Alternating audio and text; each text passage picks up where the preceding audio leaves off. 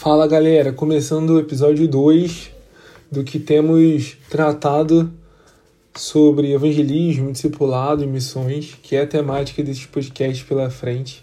Então, se você ainda não assistiu o primeiro, cara, corre lá, tá bem atrás desse aqui e tá incrível assim, não, não é porque eu, eu falei, mas eu achei bem legal assim o que a gente tratou. E seu feedback também é muito importante. Então, se você ouviu esse podcast, me manda uma mensagem, fala aquilo que te impactou ou aquilo que, cara, Lucas, isso aqui não tem nada a ver. Mas ouvir isso é muito legal e muito importante, assim, para continuidade e para a gente mapear mesmo o que está sendo bom e o que não está. E hoje, assim, sem muitas delongas, eu quero muito falar sobre uma marca que é muito importante e chave para quando a gente pensa num contexto missionário, evangelístico ou mesmo no discipulado. Né? Quando a gente vai ler Colossenses 3, a partir do versículo 12, ele diz assim: Revesti-vos, pois, como eleitos de Deus, santos e amados, de entranhas de misericórdia, de bondade, humildade, mansidão e longanimidade. Lógico que ele está dando algumas outras atribuições, mas a, uma que eu quero destacar para hoje é misericórdia. Quando o autor ele fala, quando Paulo fala entranhas de misericórdia. Quando a gente vai pesquisar o significado disso, quando a gente vai entender de maneira mais profunda o que isso significa, a gente vai ver que isso realmente é algo muito profundo, é algo muito interno, né? é as entranhas do corpo, é algo muito profundo. E quando a gente fala disso, né, a gente pode remeter como algo que vem de dentro e que para fora, porque a misericórdia é uma ação. Né? Eu decido ser misericordioso. Eu decido ser misericordioso com alguém, em algum contexto, em alguma situação. Mas que isso parte daquilo que eu sinto do lado de dentro, daquilo que eu sinto no meu âmago, do meu interno. E aí o Paulo fala sobre essas entranhas, né? Sobre algo que é tão profundo. E quando a gente pensa sobre esse contexto de misericórdia, a gente vai logo se atentar que isso também está muito ligado ao coração. E quando a gente vai entender também o significado da palavra coração, um, o dicionário Webster de 1828 ele vai destacar como a central, o local onde é o centro das decisões.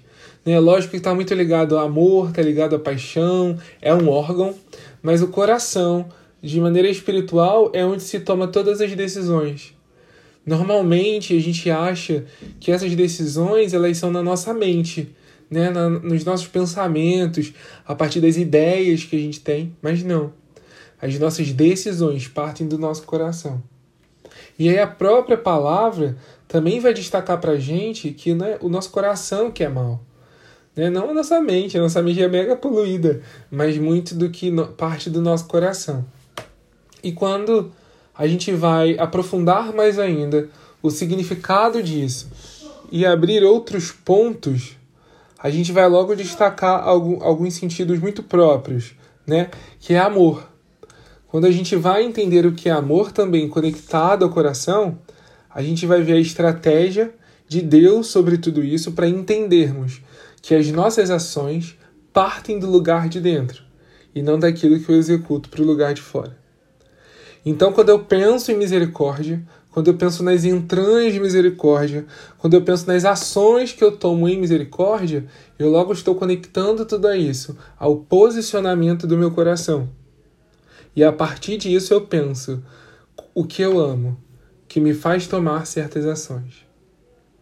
E aí, quando a gente alinha tudo isso ao meu amor pelo Senhor, eu tenho um coração posicionado na vontade de Deus posicionado naquilo que é ordenança dele, chamados para um lugar de obediência. E aí Colossenses vai continuar a dizer assim: suportando-vos uns aos outros e perdoando-vos uns aos outros.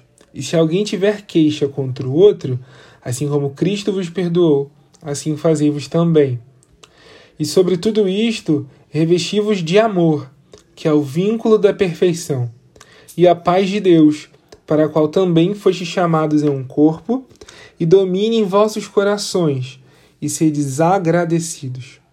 a palavra de Cristo habite em vós abundantemente, em toda sabedoria, ensinando-vos, admoestando-vos uns aos outros, com salmos, hinos e cânticos espirituais, cantando ao Senhor com graça em vosso coração. Então a gente vai logo observar que ele está falando, né? No 14 ele fala: revestivos de amor, que é o vínculo da perfeição. Né? Encha o seu coração de graça, de gratidão. Então há um vínculo nisso tudo. Né? Essa misericórdia ela está pautada ao coração e ao amor. E quando a gente leva isso para um contexto onde Deus quer nos sinalizar uma área de, de não de ataque, mas uma área de ação, né? Quando a gente pensa numa nação, quando a gente pensa numa cidade, quando a gente pensa no estado, num bairro, num local, numa casa, a gente entende que Deus está ama esse lugar e, e quer trabalhar a partir desse lugar. Né? Às vezes a gente tem uma visão tão macro assim, né, de, e distante, mas que Deus ama as nações, mas que Deus ama também as famílias, que Deus ama também as cidades e Deus se importa com cada isso, com cada lugar. E a gente cria um movimento para atuar em cada um. Então a gente começa com uma casa, uma casa impacta uma outra casa e casas transformadas impactam um bairro e bairros transformados impactam uma cidade, cidades transformadas impactam um estado, estados transformados impactam uma nação, e uma nação alcança outra nação.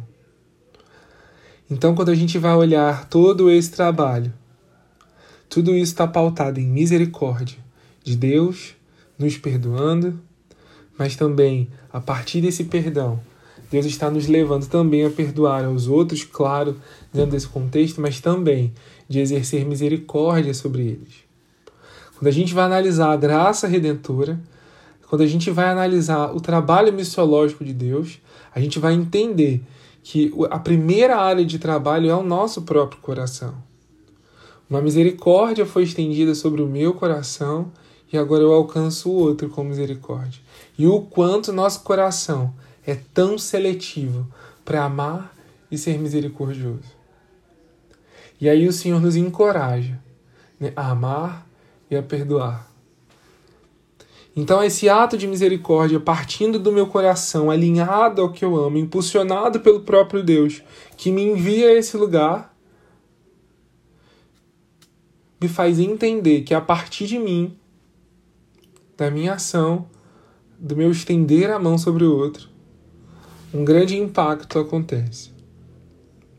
Então, quando eu, antes de olhar para as ações que as minhas mãos executam ou para onde os meus pés vão, nós precisamos olhar para as entranhas de misericórdia, para o coração, para o amor. E aí a gente precisa pensar o que eu amo.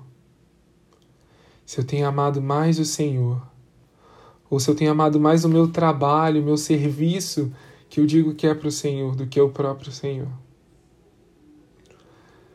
Como está o meu coração? Posicionado no eterno ou posicionado em rancor, em mágoa? E aí, essas entranhas de misericórdia, elas são superficiais. Eu atuo sobre o outro por uma necessidade, ou porque eu preciso simplesmente, e não por amor. Pode ser uma visão tanto romântica, mas as misericórdias que se renovam sobre nós, nós também renovaremos sobre os outros. Então, eu quero te encorajar a olhar o contexto que você está hoje com um olhar de misericórdia, pedindo ao Senhor para que seja colocado no seu coração um amor que você ainda não tem. Um amor fraco, superficial, mentiroso. Mas que haja verdade no nosso coração. Que nós possamos amar o Senhor acima de todas as coisas e amar as outras coisas que o Senhor criou. Que nós amamos porque Ele nos amou primeiro. Amém?